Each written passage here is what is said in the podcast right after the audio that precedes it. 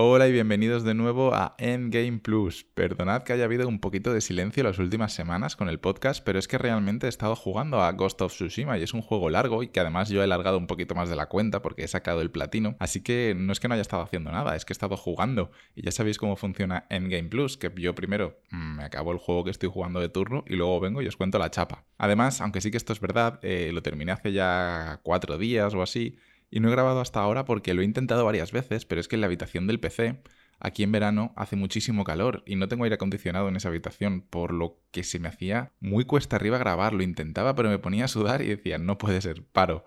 Así que hoy he cogido los bártulos, me he venido al comedor, que sí que estoy fresquito aquí, y aquí estoy grabando este programa de un juego que me ha encantado. Antes de entrar en materia, simplemente desearos que estéis pasando un feliz verano, un feliz verano un poco diferente, confinados o semi-confinados, y que, bueno, aprovechemos estos meses que tenemos que salir un poquito menos de casa para jugar a todo aquello que tengamos pendiente, y a ser posible sin pasar mucho calor por el camino. Ahora sí, vamos con Ghost of Tsushima.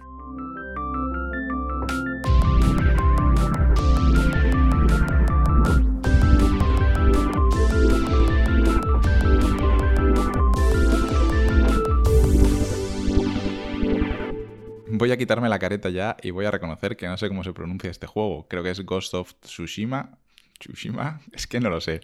Pero bueno, más o menos vosotros me entendéis qué es lo que vale. Ghost of Tsushima fue el juego, bueno, es el juego que ha publicado eh, Sony, en exclusiva para PlayStation 4 y que ha sido desarrollado por Sucker Punch, los creadores de Infamous. Eh, concretamente, Infamous Second Son fue uno de los primeros juegos de la actual generación, mm, salió poquitos meses después del lanzamiento de la consola y se podría considerar el primer gran exclusivo de PlayStation 4, ya que Killzone Shadowfall, pues no vamos a darle mucho crédito a ese juego, ¿no? Y ahora es otra vez Sucker Punch quien cierra la generación, porque mm, salvo que haya alguna sorpresa que yo no tengo en el radar, creo que ya no hay nada más grande de exclusivo de PlayStation 4 en el calendario. Así que un buen cierre de generación para PlayStation porque con The Last of Us 2 y Ghost of Tsushima pues tenemos un catálogo excelente. Pero bueno, basta ya de fanboyear a la consola, que aunque sí, yo soy un poquito fanboy de PlayStation, es que creo que esta generación ha sido genial. De hecho, mi idea era este mes de agosto, que hay poquitos lanzamientos, crear algún tipo de serie del podcast en el que os hable de mis juegos favoritos de la generación, de todas las plataformas, desde que se lanzó la nueva generación más o menos allá por 2013 hasta hoy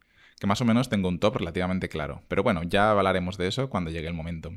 Seguramente me esté viniendo arriba, pero es que ya sabéis que yo soy de venirme muy arriba en el momento que estoy caliente. Pero realmente creo que Ghost of Tsushima es el mejor juego desarrollado por un estudio occidental ambientado en Japón. Es que hasta los mismos japoneses se han vuelto locos con este juego, lo flipan, les ha encantado. Pero es que la ambientación de este juego es tan tan buena, para mí sin duda es lo mejor del juego, la ambientación. Una ambientación que me recuerda mucho al estilo de Breath of the Wild, porque eres libre de ir donde quieras, de hacer lo que quieras, de explorar, y la exploración se recompensa porque tú encuentras, yo que sé, un bosque de bambús y piensas, es que a lo mejor dentro hay algo interesante que descubrir y te adentras, empiezas a recorrerlo y efectivamente encuentras algo de interés o estás yendo por un acantilado y al final del todo ves un árbol diferente al resto de los árboles y te acercas y encuentras otra historia. Y me ha gustado muchísimo en ese sentido, en cómo la exploración se recompensa de una manera muy gratificante porque además es un mundo lleno de diferentes eh, zonas diferenciadas, diferentes biomas, eh, hay un montón de...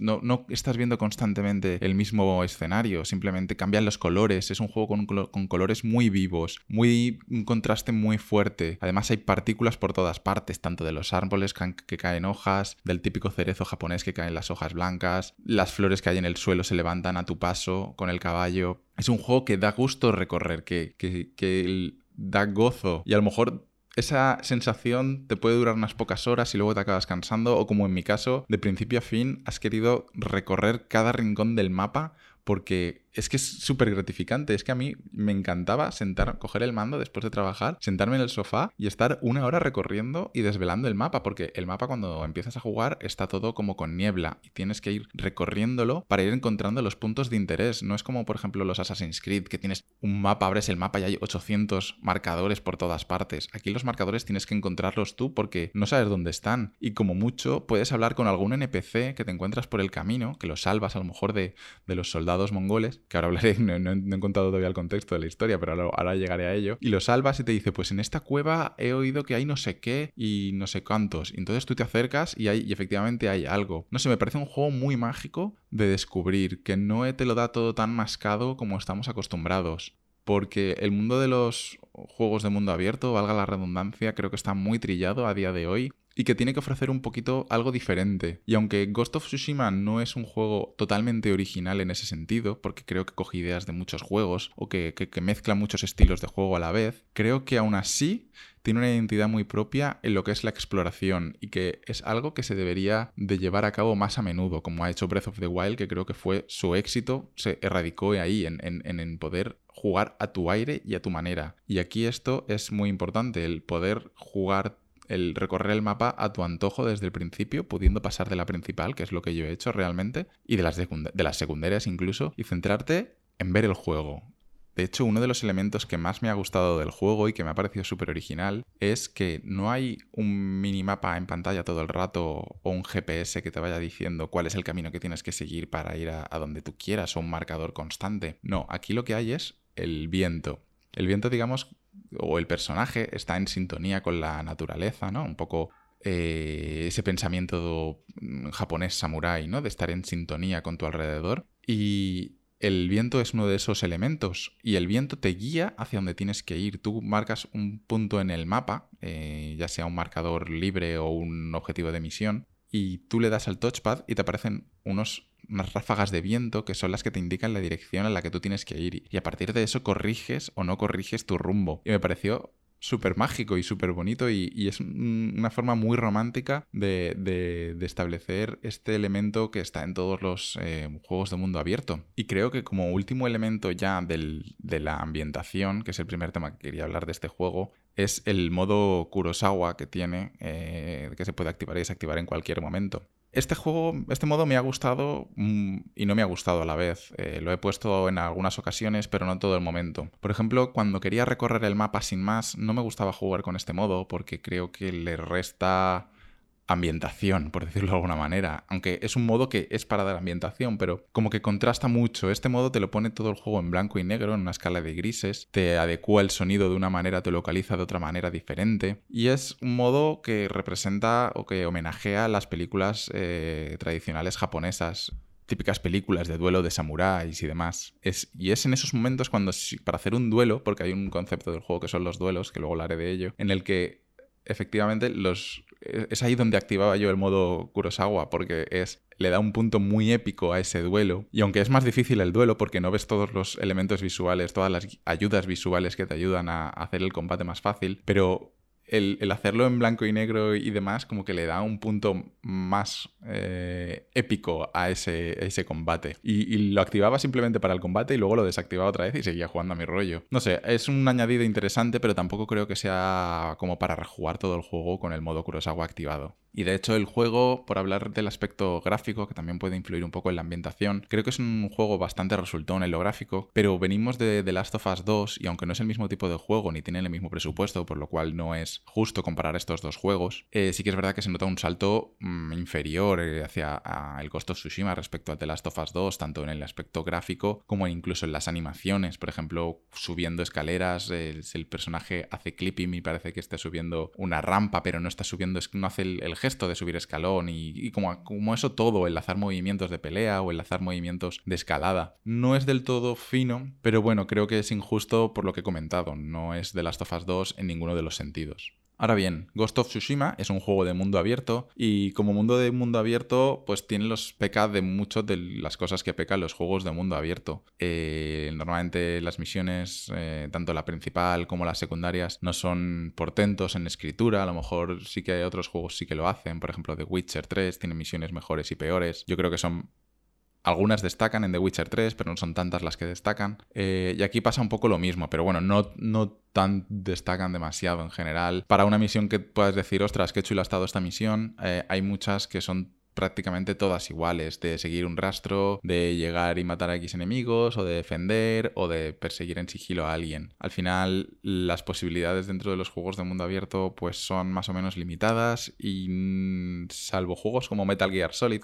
5, que te invitaba mucho a, a, hacerte tus propias películas y montarte tus movidas, el resto de juegos se, se encorsetan mucho dentro de las mecánicas y este no es diferente. Aquí en las mecánicas que tenemos, que también hablaré de eso más tarde, es la vía del samurai o la vía del shinobi, un poco o cuerpo a cuerpo con honor o en plan sigilo rollo Assassin's Creed con deshonor, entre comillas, ¿no? El mapa está dividido en tres secciones, en tres regiones que son muy muy grandes. Cada una de ellas yo creo que si las quieres explorar al 100% para conseguir el platino, vas a tardar unas 15-20 horas por sección, entre explorar, hacer las misiones principales y secundarias. En plan, digamos, completar la zona al 100%. Y son secciones, son mapas muy diferentes, especialmente el último, que llegas a la nieve, y son, son mapas que en ningún momento piensas que estás recorriendo el mismo mapa una y otra vez, porque lo que decía antes, los biomas son muy diferentes y disfrutas mucho recorriendo todos los diferentes escenarios que hay. Y ahora sí que vamos a hablar de, la historia. El contexto de este juego, del Ghost of Tsushima, eh, narra la primera invasión mongola sobre Japón sobre las islas de Japón. En el año 1274, es que me he documentado un poquito, eh, el ejército mongol invadió la isla de Tsushima para luego proceder a invadir las siguientes islas hasta llegar a la isla principal de Japón con 8.000 eh, soldados. Y este relato se puede comparar un poco con el de 300, el del cómic o la película, porque eh, apenas había 80 samuráis dispuestos, o bueno, dispuestos no, en la isla que podían defender esta isla. Obviamente los mm, samuráis plantaron cara, pero todos murieron y los soldados mongoles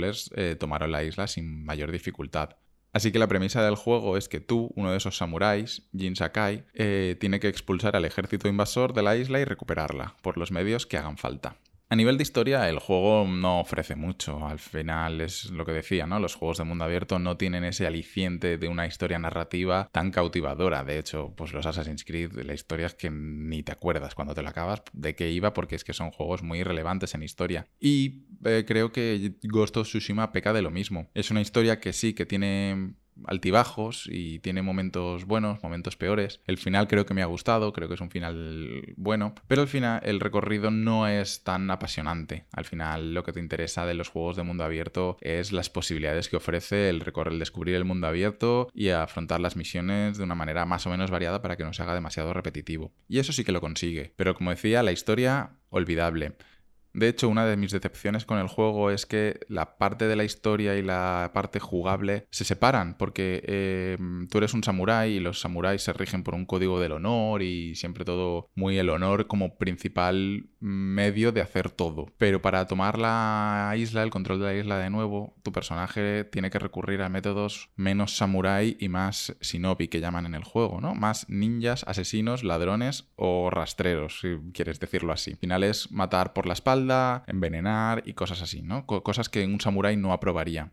Y aunque en la historia este comportamiento de Jin eh, tiene sus consecuencias de eso que se llama el fantasma de Tsushima y no es no son los métodos por los que un samurái actuaría, pero se vio obligado a hacerlo de esta manera para poder cumplir su objetivo. Y claro, esto a los ojos de otros samuráis lo desaprueban totalmente y a los ojos del pueblo japonés, pues lo aprueban porque eres, al final, estás consiguiendo expulsar a los mongoles. Pero no tiene consecuencias en lo jugable. Puedes elegir un modo de juego u otro, pero me habría gustado que hubiese algún tipo de sistema de, de Paragon o de bien mal, como Mass Effect u otros juegos, ¿no? Que si haces acciones de Shinobi vayas por la vía del mal y si haces acciones de Samurai vayas por la vía del bien y tuviese algún tipo de consecuencia dentro del juego. Al final puedes jugar de las dos maneras, de la manera que más te apetezca, o puedes empezar, por supuesto, en una base yendo en sigilo, en un puesto de. en un campamento de un mongol eh, yendo en sigilo y cuando te pillan pues ya empiezas a ir a combate más samurai.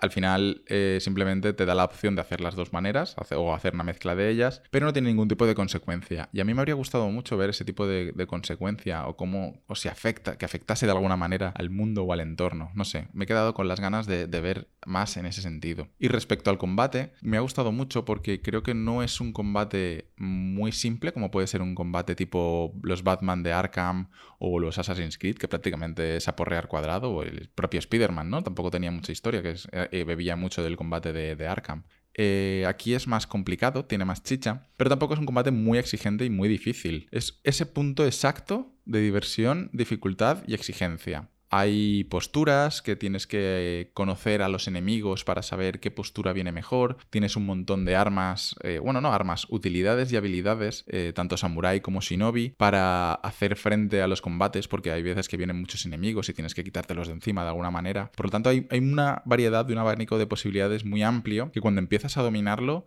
lo disfrutas muchísimo. Y si habéis visto por YouTube o por Twitter, hay un montón de vídeos sobre gente haciendo combos muy locos, que normalmente esos combos dices, joder, que bien se le da la peña jugar a este juego, no sé qué. Pero no, en este juego no es así. En este juego es enseguida a todo el mundo. Yo, yo mismo que no me suelen salir bien coreografías. En este juego sí, te sale todo muy bien. Haces un parry, cambias de arma, le rompes la postura, tiras unos kunai. No sé, te sale todo muy fluido y haces una coreografía súper chula. Además, el juego es bastante. Bueno, no demasiado gore, pero tiene sangre y amputaciones. Y te queda una coreografía que te quedas súper satisfecho después del, después del combate y eres capaz de repetirlo en el siguiente combate. Como que es un juego muy resultón y muy, muy gratificante a la hora de, de, hacerlo y no piensas que estás aporreando el cuadrado sin sentido y estás matando a los enemigos porque vienen por turnos de uno en uno, como pasa en los Arkham. Aquí todos te vienen a la vez y tienes que lidiar con varios, tienes que hacer los parries a la izquierda, a la de la derecha, orientando el stick. Total, que es un combate que me ha resultado muy bien llevado, una medida justa entre todos los niveles que, que el jugador medio puede esperar. Y perdón por meterlo ahora, porque es que es una cosa que se me había olvidado cuando estaba hablando del tipo de misiones. Y es que hay unas misiones en concreto que se llaman las misiones celestiales, que son las que más me han gustado del juego, porque son misiones basadas en leyendas o mitos, eh, no sé si reales o no, de Japón, pero bueno, en el juego sí que te dan ese contexto. Tú vas jugando por ahí, vas recorriendo el mundo a caballo y te encuentras a un músico, a un trovador, ¿no? Que diríamos aquí, y te cuenta una leyenda, por ejemplo, de que hubo un samurái hace muchos años que tenía una técnica ancestral con la cual era capaz de ser más rápido que el viento. entonces sigues ciertos pasos y acabas eh, aprendiendo toda esa técnica, pero es una misión bastante épica, ¿no? El nombre de misiones celestiales ya lo indica. O bien encuentras una armadura que te da no sé qué habilidad especial, o un arco que supuestamente está poseído por un demonio que te ayuda a ser más letal o cosas así. Son mitos que, están muy currados, tienen unas animaciones y una, una pequeña cinemática especial y que, son muy gratificantes de encontrar y de completar. Vamos, que no sé, que es que a mí el juego me ha encantado y estoy súper emocionado hablando de él, pero es que de, verdad que si he tardado unas 55 horas en completar el juego y hacer sacar el platino, que lo he sacado todo a la vez, eh, fui completando el juego el 100% a la vez que lo jugaba y, saqué el platino 20 mm, minutos después de terminar el juego porque tenía que hacer algún par de secretos, de trofeos secretos que no, que no había conseguido, pero por lo demás lo tenía todo. Es que he exprimido este juego porque lo estaba disfrutando como hacía tiempo que no disfrutaba en otro juego. Mm, no puedo decir que lo he disfrutado más que The Last of Us, pero es que tampoco puedo decir que lo he disfrutado menos. Los he disfrutado de manera diferente. Y aunque creo que The Last of Us obviamente es mejor juego, este es terriblemente divertido y con las 55 horas que digo que da, madre mía, tienes un verano ahí para pasártelo en grande. Es que no puedo dejar de recomendarlo. Me ha parecido uno de los mejores... a ver, tampoco entraría en el mejor, de los mejores juegos de la generación, pero creo que es un juego muy sólido, que es muy divertido y que da justo lo que promete. ¿no? Entrar un poco en el cliché, pero realmente da lo que promete. Y creo que ya no tengo mucho más que decir de Ghost of Tsushima. Eh, entiendo que hay gente que no le ha podido gustar tanto, que no lo ha disfrutado tanto, porque lo que decía, ¿no? Los juegos de mundo abierto ya están muy trillados y dan lo que dan y hay gente que se cansa antes de este tipo de juegos y me parece totalmente válido. Pero aquí lo que puedes hacer es simplemente hacer la misión a pincho. Pero tampoco creo que sea conveniente a lo mejor porque, ya te digo, a mí la misión principal es de lo que menos me ha gustado o lo que menos me ha llamado la atención. Al final lo que realmente me ha gustado ha sido montarme en mis películas y recorrer el mapa de Tsushima de arriba abajo y de izquierda a derecha y descubrir todos sus secretos. Así que me gustaría, si has llegado hasta aquí y has escuchado todo el programa y lo has jugado, me gustaría que me dijeras si a ti te está gustando o te ha gustado o no te ha gustado, si tienes intención de jugarlo o no y bueno, que me comentes un poco tus impresiones. Ya sabes que puedes encontrarme en arroba fanamara en Twitter y últimamente, bueno, últimamente he hecho un par de streams en Twitch, he empezado esta andadura eh, a ver si me animo a continuar. Lo que pasa es que es lo que decía, justo he empezado en agosto, que realmente es cuando más tiempo libre tengo porque tengo jornada intensiva en el trabajo, pero claro, es que no puedo estar mucho rato en la habitación del ordenador porque hace muchísimo calor y me agobio. Así que veremos, si quieres saber más eh, sobre esto, puedes encontrarme en Twitter, en arroba framara, como ya decía, y ahí pues ver verás cuando publico y hago streams. Y sin mucho más que añadir, espero que vaya bien el verano y nos vemos muy prontito. Hasta luego.